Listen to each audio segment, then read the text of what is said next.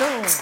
Sein Bruder, Bergsteigerlegende und Extremsportler Reinhold Messner, war schon öfter zu Gast bei 3 nach 9. Mhm. Aber auch er hat viel zu erzählen. Und zwar nicht nur von den Expeditionen, die er begleitet hat bei seinem Bruder Reinhold, sondern auch von den Grenzerfahrungen, die er auf der Frühchenstation mhm. gemacht hat, als Mediziner für diesen Bereich. Ganz, ganz herzlich willkommen nochmal Dr. Robert Messner. Danke.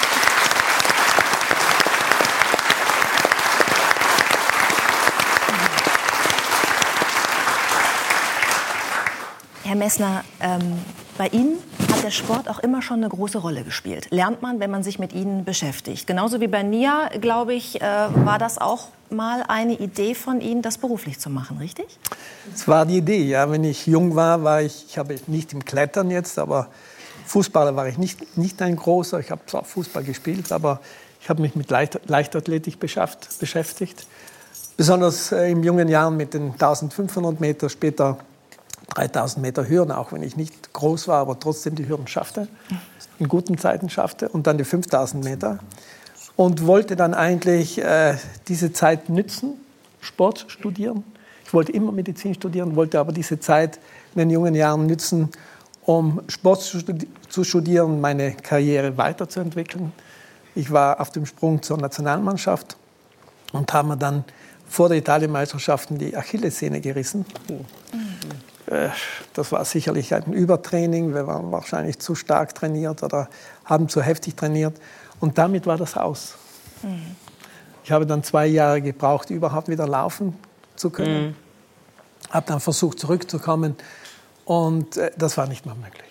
Also nicht mehr möglich in diesen Kategorien, in denen ich gewohnt war. Es ist schwierig, wenn man vorne wegläuft, plötzlich hinten nachhinken muss. Ich glaube, für Fußball ist das ähnlich. Vier Kreuzbandrisse, ich ja, glaube. Ich weiß. Ist neben Achillessehne, ja. glaube ich, die schwerste Verletzung für Sportler, ja. Dann habe ich in Medizin studiert und den Sport nicht, nicht einfach liegen lassen, sondern mich weiter mit Sport beschäftigt. Ich habe dann weiterhin immer trainiert bis in die letzten Jahre herauf und habe Medizin studiert. Ja. Sie wollten ja auch eigentlich Sportmediziner werden, haben sich dann aber für die Neonatologie entschieden. Richtig. Das ist äh, quasi die Kinderheilkunde bei, bei Frühgeborenen. Kann man das, das, so übersetzen? Das kann man so übersetzen. Das ist der neugeborene Mediziner. Warum ausgerechnet dafür? Das sind, das sind Zufälle. Äh, die neugeborene Medizin oder die Neonatologie in den 70er Jahren, wo ich begonnen habe zu arbeiten, Beginn 80er Jahren, war einfach eine kleine verlassene Station am Ende einer Kinderstation. Da waren unter Anführungszeichen die sogenannten schwachen Kinder. Und äh, mein Chef meinte, ich habe mich zunächst mit Onkologie beschäftigt, die ersten Jahre. Und mein Chef meinte, auch weil dort äh, nur mehr ein Oberarzt war, ich sollte, ich sollte in diese Station gehen. Und sie hat mich vom ersten Tag begeistert, weil ich gemerkt habe, dass in dieser Station sehr viel Potenzial steckt aber nicht vielleicht das Erste, weil dir bewusst wird, dass in dieser Station das Leben beginnt. Und das Leben ist eines der emotionalsten Momente, die es überhaupt gibt, das beginnende Leben, die Geburt und so weiter. Aber ich habe auch gemerkt in dieser Station, dass da sehr viel Potenzial äh, drinnen steckt, diese zu entwickeln. Und ich hatte das Glück, über die letzten 40 Jahre in dieser Station zu arbeiten. Aus dieser kleinen Station wurde eine größere Station, die ist heute eine sehr große Station. Wenn ich denke, wir waren zwei Ärzte und vielleicht, ich weiß nicht mehr, fünf, sieben Schwestern sind heute 15 Ärzte und 40 Krankenpfleger, Pflegerinnen auf dieser Station. Und ich konnte diese Entwicklung mitmachen. Und das hat mein alter Chef in seinem Weitblick sicher verstanden. Ja. Was kann man lernen von diesen kleinen Wesen, die auf die Welt kommen und sofort kämpfen müssen? Man kann von ihnen sehr, sehr viel lernen, auch für, für das eigene Leben. Diese Kinder haben eine wahnsinnige Lebensenergie, wie sie weniger haben. Diese Kinder haben äh, später auch Freude in ihrem Leben, man merkt das. Und diese Kinder gehen, wie ich auch immer geschrieben habe, auf einem ganz schmalen Grad, besonders die ersten Lebenstage. Wir reden jetzt von den kleinsten der Kleinen, unter den 1000 Gramm, 750 Gramm, geht runter jetzt bis 400 Gramm. Und du merkst, wie diese Kinder an, diesen, an dieser Grad zwischen mit dem Tod und mit dem Leben eigentlich für sich sprechen. Und das Schöne daran ist einfach, dass wir diese Kinder begleiten dürfen, über diesen Grad, über die Brücke dann ins Leben zu gehen. Und sie geben dir selber viel Lebensenergie. Und du verstehst einfach, wie sie kämpfen. Und sie bleiben große Kämpfer, auch später im Leben. Sie haben sich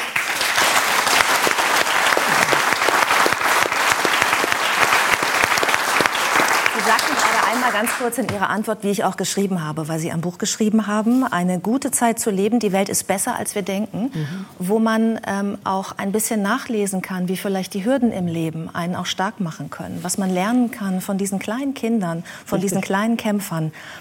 Ähm, habe da auch sehr viel Biografisches über Sie gelernt in diesem Buch, mhm. weil Sie zurückgehen in Ihre Kindheit, darüber schreiben, wie das Leben war mit der Familie. Und ich habe dort eine äh, Parallele zu mir festgestellt. Ich dachte nicht, mhm. dass ich die mit jemandem, der gerne auf Berge steigt, jemals finden werde. Aber Sie haben sich schon als Junge ja. mit dem Leben beschäftigt, das gerade entsteht. Sie haben sich um Küken gekümmert. Richtig. Ähm, was hat Sie daran fasziniert? Das ist eben das Gleiche, was ich vorher sagte, weil doch das Leben beginnt. Es war fantastisch. Wir hatten zu Hause, mein Vater war Lehrer, wir waren ja sehr viele Kinder, wir waren neun Kinder. Und wir haben. Eine Parallele übrigens zu Nier. Richtig. Auch insgesamt ja. neun Kinder, ja. Richtig. Ja. Also Pflegegeschwister ja. und ein leiblicher Bruder. Keine Langeweile, ne? Nein, man kann viel lernen. Dann lieber zu den Küken. Ja. um ein bisschen Ruhe zu haben. Ja. Und wir hatten diese kleine Hühnerfarm, um einfach über die Runden zu kommen. Und wir hatten einen riesen Brutschrank in einem Zimmer. Also wir Kinder waren alle in, anderen Zimmern, relativ viele drinnen. Da brauchte dieses andere Zimmer für den Brutschrank. Und da kamen hunderte von Küken auf, auf die Welt, alle drei, vier Wochen. Und das Schöne ist dort, besonders ich durfte dann schon mit 18 Jahren äh, untersuchen, ob diese Eier überhaupt befruchtet waren. Da haben wir so eine spezifische Lampe, da hielt man das Ei darunter. Da schiert man die Eier, sagt man doch. In Norddeutschland. Ach, Eier schieren. Wir halten das darunter, man sieht das. Hier sieht man es nicht, aber dann sieht man diese Blutgefäße, die da sind, dann weiß man, dass das Ei befruchtet ist. Und das durfte ich machen. Mhm. Und anscheinend war ich dort, ja, war ich gut in diesem, in diesem, in diesem äh, Sinne. Und später, nach 21 Wochen so, kamen die ersten Küken auf die Welt. Und das Schöne bei den Küken ist, dass sie nicht eines allein auf die Welt kommen. Man hört sie an, an die Schale klopfen und plötzlich das ganze so wie der Apothekerschrank, also waren alle Eier schön auf, äh, ein, äh, draufgestellt, begannen rechts und links diese Küken auf die Welt zu kommen. Sie haben sich gegenseitig stimuliert, auf die Welt zu kommen. Und das ist auch das Schöne. Und das kann ich zum Vergleichen zu dem Frühchen. Dort beginnt das Leben. Und das hat mich immer interessiert. Und dieses Zusammensein mit, mit den Küken, war das in Ihrer Erinnerung Teil einer unbeschwerten Kindheit oder auch Teil einer Kindheit, in der es auch harte Zeiten gab? Nein, das war sicher Teil einer unbeschwerten Kindheit. Wir hatten an und für sich eine schöne, unbeschwerte Kindheit. Aber in dem Sinn auch eine harte Kindheit, weil wir früh von zu Hause weg mussten.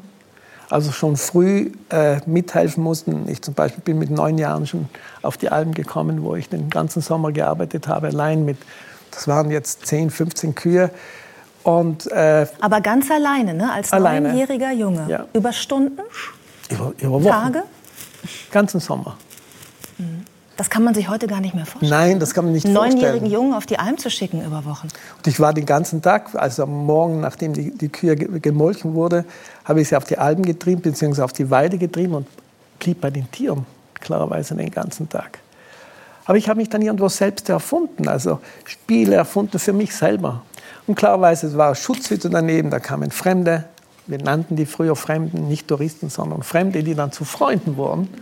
Die hatten ja auch ihre Kinder mit und ich habe dann auch gespielt. In dem Sinn äh, habe ich schon irgendwie eine soziale Einbindung gehabt. Mhm.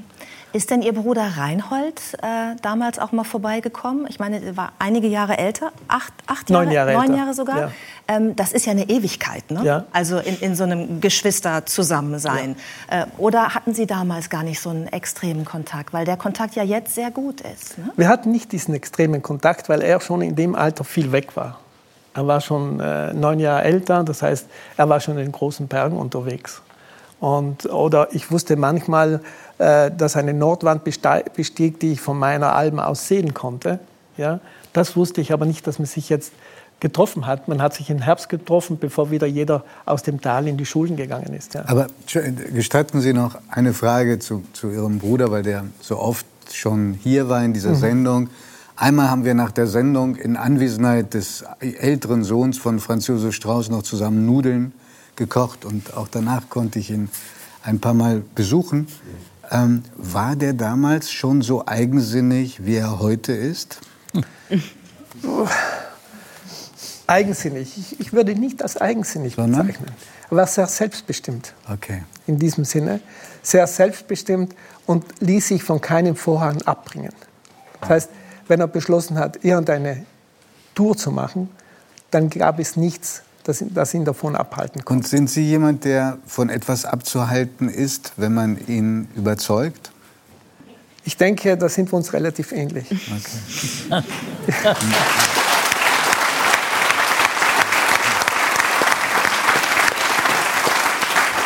Als Sie damals als Neunjähriger auf der, auf der Alm gesessen haben und gesehen haben, da ist die Wand, da steigt mhm. mein Bruder gerade hoch, haben Sie sich dann Sorgen gemacht um ihn? Nein, es war ein bestimmtes Vertrauen da. Ich habe ihn noch oft, oft begleitet. Später, wenn ich dann vielleicht zehn, elf Jahre war in die großen Wände, wo ich dann irgendwelcher Biwak-Schachtel übernachtet habe, während er mit einem Freund in diesen Nordwänden oder in Südwand zum Beispiel, Marmalata Südwand, erinnere ich mich genau als Kind, auf ihn gewartet habe. Aber es war ein großes Vertrauen da. Ich habe nie gedacht, dass er nicht zurückkommen würde. Es hat Momente gegeben, besonders eine, eine, eine große Bergtour, wo ich wirklich dann zwei, drei Tage in dieser Biwakschachtel alleine ausgehalten habe, weil ein Wettersturz war, ich sie nicht mehr an der Wand gesehen habe, weil alles voll Nebel war. Und dann muss ich zugestehen, da bin ich eines Morgens an den Wandfuß gegangen, in der Hoffnung, dass er dort nicht sein mhm. sollte oder dort liegen möchte. Mhm. Aber das war das einzige Mal eigentlich. Sie sind ja im Erwachsenenalter vielfach mitgefahren auf mhm. Expeditionen mit Ihrem Bruder, haben dann auch die medizinische Betreuung natürlich übernommen, aber waren eben auch an seiner Seite. Und es gab auf einer Expedition äh, in der Arktis eine sehr gefährliche Situation, mhm. nicht für Ihren Bruder, sondern für Sie. Mögen Sie uns diese kurz schildern? Ja, wir hatten nach der Grönlandüberquerung oder Durchquerung von Süden nach Norden, waren wir so aufgekratzt, dass wir gesagt haben, jetzt packen wir den Nordpol. Es waren aber vollkommen verschiedene Bedingungen. Wir haben uns zwei Jahre darauf vorbereitet. Grönland ist eine Schneekappe auf 2000 Meter. Der Nordpol ist das Eis, und zwar das salzige Eis auf dem Polarmeer. Also wir haben schon vieles studiert, um den Schlitten laufen zu lassen. Die Schlitten sind ja sehr schwer, wie Sie wissen. Und es ist ein Eis, das dauernd, also diese Drift, das dauernd wandert, bricht, riesige Eisblöcke sich übereinander aufstapeln und wie so ein Zug an dir vorbeiziehen, fast jeden Tag. Und äh, ich habe viel über Nordpol gelesen, das, war, das wollte ich auch. Ich wollte mich mental auf diese ganze Geschichte vorbereiten. Physisch war das nicht das Problem. Und eines Nachts, wir haben meistens an einem offenen Wasser unser Zelt aufgestellt, weil am nächsten Tag das Wasser meistens zu war durch die Drift, die da war. Und dann konnte man darüber gehen. Und es war die ganze Zeit schon ein Wahnsinnsgeräusch auf diesem Eis, so wie in einer alten Stahlfabrik, wirklich dieses Geräusch. Und äh, wir haben gesehen, dass die Drift weiter nach Süden hm. zieht, also wahnsinnige Eisaufwürfe äh, an uns vorbeizogen zelten, äh, stellten das Zelt auf und plötzlich war eine vollkommene Ruhe. Und wir dachten, okay, der Sturm ist vorbei, gingen ins Zelt, haben gekocht wie üblich und zur Mitternacht bin ich aufgewacht um Mitternacht, es war wahnsinnig kalt, es hat minus 50 Grad, ein wahnsinniger Sturm ist wieder aufgezogen und ich habe zum Zelt hinausgeschaut und da war eine riesen Eiswand vor uns, die aufs Zelt zukam. Und ich habe meinen Bruder geweckt und gesagt, wir müssen hier sofort weg. Und wir sind raus, haben alles ins Zelt geworfen, was ein Gott lebenswichtig für uns war, das Zelt zugemacht und sind dann mit dem Zelt, das haben wir aus der Ankerung gerissen, auf die nächste große Eisscholle gelaufen, sind zurück, einen Schlitten zu holen und haben den auf die Scholle gebracht, vielleicht 100, 150 Meter. Der zweite war von dieser, zweite Schlitten war von dieser Eiswand schon gefressen worden, unter Anführungszeichen. Den konnte man nicht mehr retten. Boah. Und sind so die halbe Nacht äh, von einer großen Eisscholle zur nächsten Eisscholle und so weiter und so weiter. Und einmal war ich dann äh, vor einem offenen Wasser, aber da waren große Eisschollen drinnen. Und da habe ich gesagt, ich springe einfach drüber, schaue, wie wir weiterkommen. Wie wir das als Kinder im Flussbett gemacht haben, klarerweise. Und eine von diesen Eisschollen hat sich gedreht und ich bin ins Wasser gefallen. Was eigentlich ja ein Todesurteil Richtig. ist, man am Nordpol bei minus 50 Grad ins ja. Wasser fällt. Ne? Was ich wusste, dass das nicht passieren darf. Und da fällt man ins Wasser und denkt sich, das war's. Und ich habe einen Moment mich einfach fallen lassen und dann ruft mein Bruder nicht meinen Namen in diesen Sturm wirklich laut und Sie wissen, er kann laut sein, sehr laut und ruft nicht meinen Namen, sondern den Namen meines Bruders Günther. Der verstorben ist der bei einem Unglück 1970 am Nanga Richtig, also vor vielen, vielen Jahren. Also es waren dann vor 25 Jahren damals. Und das hat mich so geschüttelt und ich bin nicht Günther. Es ist mir andermal schon passiert, auch in Grönland, wenn wir so kritische Situationen hatten, wo er sich plötzlich wieder für mich verantwortlich fühlte, obwohl ganz klar war, dass wir gesagt haben, jeder ist für sich selber verantwortlich. Dann hat er immer diesen Namen gerufen und von meinem Bruder, von Günther, wie ich das auch manchmal zu Hause mache, ich verwechsel die Kinder, rufe den mit dem Namen und so weiter.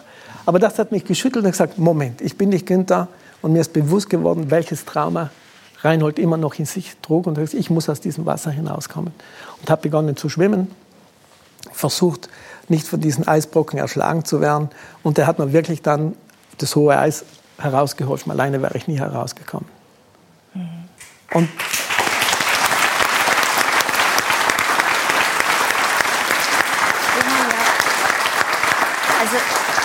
frage mich, wenn ich das höre, wenn Sie das so schildern, ähm, dieses große Unglück am Nanga Parbat. Äh, Ihr Bruder Günther ist gestorben, Sie wären fast gestorben. Reinhold Messner hat am Nanga Parbat fast alle seine Zehen verloren. Richtig. War oft in lebensgefährlichen Situationen. Kommt eigentlich nie der Punkt, ich frage Sie das auch als Mediziner, wo man sagt, es reicht jetzt. Ich setze mich dieser Todesgefahr nicht mehr aus? Man setzt sich nicht einer Todesgefahr aus. Man geht nicht weg im Sinne, dass, dass man daran sterben kann. Es ist im Hinterkopf da, dass das Risiko ein Restrisiko gegeben ist. Aber man setzt sich nicht einer Todesgefahr aus. Man ist physisch gut vorbereitet, mental gut vorbereitet, man weiß von den Restrisikos. Aber Abenteuer wird auch eine Sucht. Man, lebt, man, man merkt jeden Abenteuer, wie wertvoll das Leben ist. Und wie das Leben an für sich ist. Und man macht es deshalb. Man macht es auch, und ich glaube, bei Fußball das ähnlich, ist das Kribbeln wenn man weggeht oder wenn man auf den Platz geht und ist das Glück, wenn man wieder zurückkommt. Auch wenn das Abenteuer nicht gelungen ist. Aber es ist nicht so, dass man sagt, jetzt ist Schluss damit. Das ist, ist das Fußball ist aber doch ein Ticken ungefähr. Ja, das also, schon, aber ich sag,